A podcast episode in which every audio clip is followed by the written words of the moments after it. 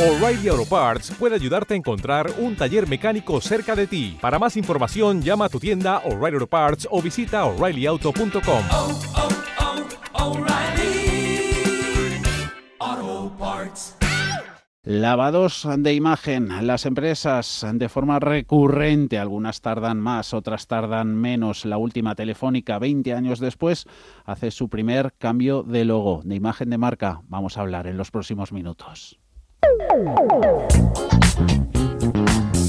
Pedro Fontaneda, buenas tardes. Muy buenas tardes. ¿Qué te cuentas? Pues Telefónica ha cambiado su logo, como decías, y lo ha presentado su presidente, José María Álvarez Payete, en la última junta de accionistas de la empresa, donde, por cierto, fue reelegido como presidente con más apoyos que en 2017. Un nuevo logo que mira al futuro, pero sin olvidar el pasado, porque aunque no es igual, es bastante parecido al antiguo. No sé si lo recuerdas, Javier, que parecía un teclado telefónico. Pues el de ahora es una T formada por cinco esferas, así lo ha expresado el presidente de Telefónica.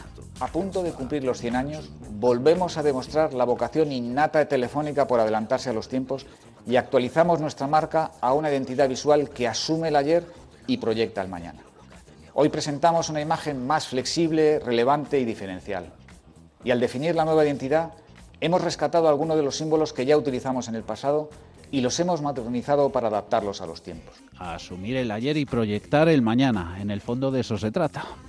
Pues para saber más hemos hablado con la consultora de marca de Telefónica, con la firma Lambina Irn, más concretamente con Aurea Galindo, la Executive Plan Director, y con Emilio Jiménez, el director creativo. Primero vamos a escuchar qué nos dice Aurea Galindo sobre por qué se cambia el logo de una empresa.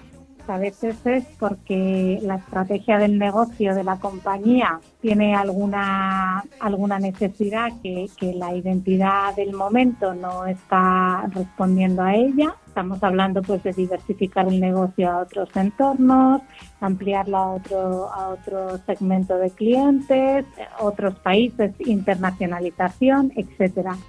El caso es que Telefónica está cerca de cumplir 100 años, por eso renuevan la imagen corporativa. También se termina el logo con la palabra escrita y subrayada, con esa tipografía tan reconocible que hemos visto todos en nuestros fijos de casa o en las cabinas telefónicas.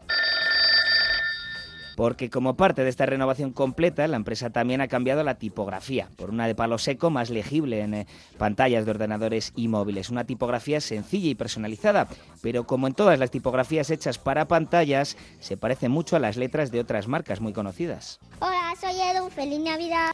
Y para los que hayan visto el nuevo logo, se parece un poquito al antiguo. Lo que nos ha explicado Emilio Jiménez es que en un principio el objetivo no era recuperar el logo antiguo, ya que no es el mensaje principal que querían mandar y además porque hay generaciones como las nuevas y otros países que no reconocerían este guiño, pero casualmente sí que ha habido un guiño al logo antiguo, a la vez que se renueva la identidad corporativa.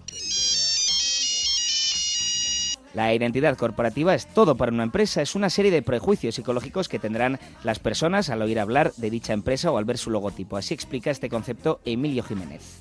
Telefónica llevaba muchos años ya posicionándose como líder en, en tecnología, en, en, en IoT, en ciberseguridad, en Big Data, en inteligencia artificial. Realmente estaban haciendo muchas cosas en muchos sectores muy interesantes y ellos estaban percibiendo que eso no se estaba viendo reflejado en su marca. Y es cierto que tenían un logotipo que era muy bonito, que era muy humano y, y con, ese carácter script, pero no les estaba ayudando a reflejar su día a día y su, actual, y su actualidad. Y volvemos a escuchar a Emilio Jiménez. ¿Para qué sirve el logo de una empresa? Es un símbolo de, muchas cosas que se quieren expresar. Entonces el logotipo al final es el resumen de, una estrategia, eh, de un posicionamiento y de un espíritu y, es el reflejo de todo eso encapsulado en, en un concepto visual. Y no hay que pensar que es un proceso rápido. Tanto Aurea Galindo como Emilio Jiménez nos han contado que llevan mucho tiempo trabajando conjuntamente con Telefónica para captar todas sus peticiones. Ahora está por ver si esta nueva imagen nos hace pensar en lo que la propia empresa quiere que pensemos de ella.